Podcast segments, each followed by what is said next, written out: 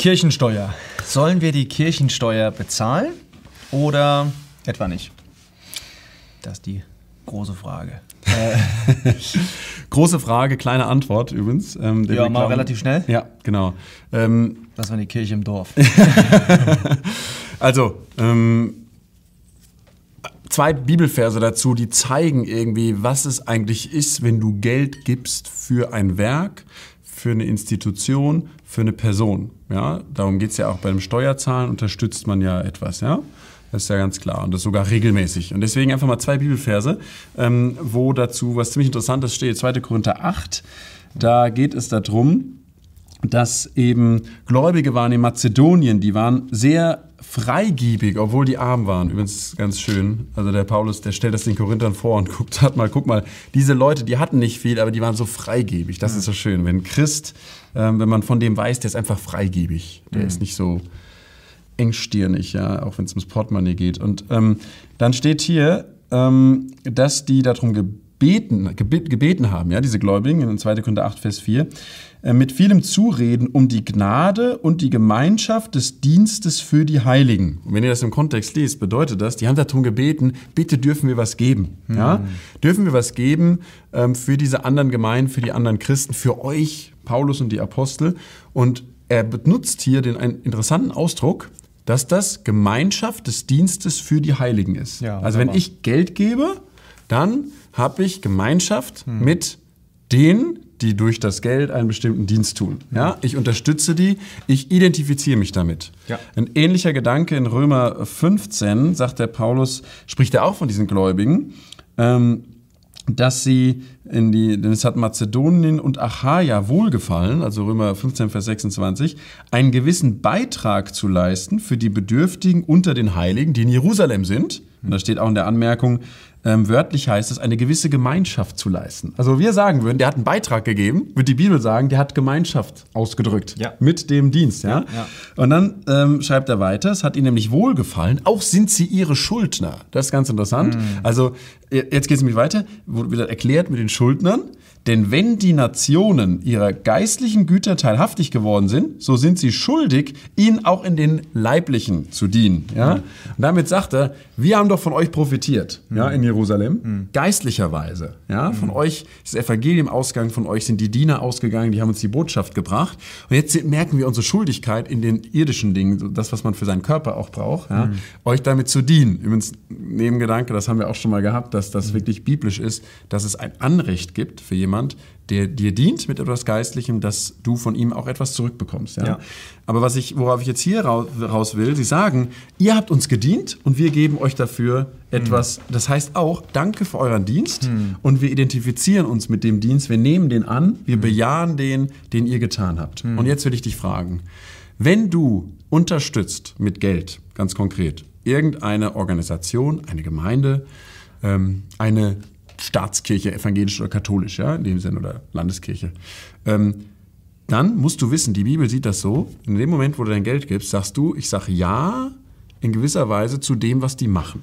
Ja, das heißt nicht, dass du alles hinterfragen musst, alles überprüfen, jeden einzelnen Euro, wo wird der weiterverwendet, aber grundsätzlich identifizierst du dich damit. Und da muss ich dir sagen, als wenn du jetzt als Christ das hier guckst, ich weiß nicht, aus welchem gemeindlichen Hintergrund du kommst. Nur, Kirchensteuer gibt es, soweit ich weiß, hauptsächlich in der evangelischen katholischen Kirche, oder? Der, der Begriff Kirchensteuer ist schon mal interessant, weil Steuer ist eher was Politisches, Richtig. was ein Land hat. Ja. Und Kirchensteuer zeigt leider, was die Kirche geworden ist, nämlich sehr politisch. Absolut. Die beiden Sachen gehen eigentlich nicht zusammen. Wird er mit dem. Gehaltszettel eingezogen. Also, Ja, genau. ja. Also das ist eigentlich, äh, geht das schon mal nicht. Aber gut, du willst weitermachen, ja? Ich will nur das Prinzip sagen, normalerweise kennt man das von der evangelischen katholischen Kirche und da muss ich dir sagen, ähm, nimm das jetzt nicht übel, wenn man vielleicht aus der evangelischen Kirche kommt oder aus der katholischen, ähm, einfach von der, von der Bibel her. Wenn du ein aufrichtiger Christ bist, der die Bibel liest und dir dann anguckst, als Gesamtheit, offiziell auch, für was stehen diese Kirchen, dann kannst du die nicht unterstützen. Sorry, wenn ich das so hart sage. Es geht nicht darum, wenn man irgendwo in einer Ortsgemeinde ist, die da gut steht. Ja, es gibt gut stehende evangelische Gemeinden, einzeln hier und da. Wenn du dir das Gesamtheit anguckst, dass man die Bibelkritik vorantreibt, ja, dass man sogar Leute ähm, die Bibelkritik ablehnen oder zum Beispiel am Schöpfungsbericht festhalten, dass man sogar äh, gegen die vorgeht, sich öffentlich gegen die äußert als mhm. evangelische Kirche, ja, dass man ähm, homosexuelle ähm, Frauenordination, alles Mögliche, ja, dass mhm. man das unterstützt, dass man als katholische Kirche einfach Götzendienst betreibt. Das müssen wir einfach mal, das ist sehr hart, aber das mhm. ist so. Mhm. Du unterstützt letztlich durch dein Geld, was du da rein unterstützt du diese Dinge indirekt. Das musst du wissen. Deswegen einfach die Ermutigung schon mal rein von der politischen Seite. Mhm. Ich würde sagen, davon schon gesehen ist es nicht das, was, was, was das Spenden sonst meint. Nein, aber auch von der, äh, von der Identifikation damit ähm, sollten wir keine Kirchensteuer bezahlen, sollten wir sowieso nichts unterstützen, wo wir sagen, da kann ich nicht irgendwo hinterstehen. Mhm. Das ist jetzt für dich persönlich, ja? Wie gehst du jetzt damit um, mit anderen Personen aus deiner Familie, aus dem Umkreis, die das aber unterstützen?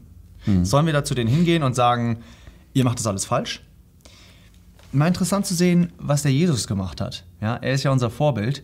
Der Jesus, der ist geboren in ein System, was ziemlich korrupt war. Mhm. Wenn man mal darüber nachdenkt, mhm. der Tempel stand, aber von wem war der gebaut worden? Von Herodes.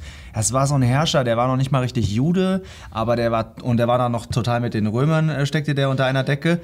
Und ähm, der war total korrupt, der hatte Menschen umgebracht und so weiter. Und der hatte den dann noch einen Tempel gebaut, äh, die Pharisäer und so weiter, die Sadduzäer, die da rumhüpfen, mhm. das waren alles äh, total krasse Ganoven, wie man das gesehen hat, ja, was sie mit Herrn Jesus gemacht haben. Und da in diese Situation kommt unser Herr jetzt rein.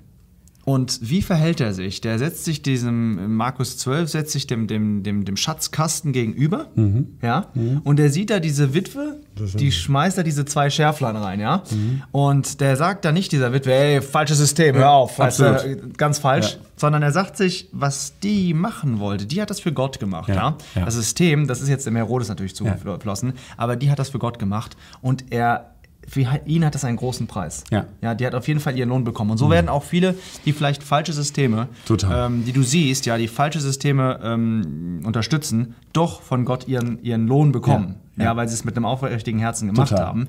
Und äh, trotzdem heißt es aber nicht, dass du vielleicht darüber nachdenken kannst, wen unterstütze ich eigentlich. Genau, weil ja. am Ende ist das ja, ähm, hat sich das ja auch im, im Christentum dann so entwickelt, dass äh, im Hebräerbrief steht das sehr klar, ihr sollt aus diesem jüdischen Lager, ja. ihr sollt rausgehen. Ihr sollt rausgehen ein, ihr, ich habe jetzt gezeigt, dass ich damit wirklich abgeschlossen habe, dass mhm. es nicht von mir ist. Mhm. Und ähm, dann hat man natürlich dafür auch seine Euros nicht mehr gegeben.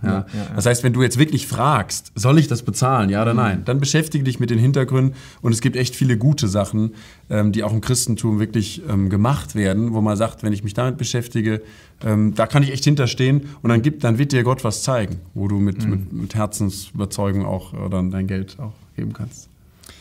Ja, interessant. Bisschen wieder ein bisschen länger geworden, aber egal. Alles Gute, bis zum nächsten Video. Ciao. Ciao.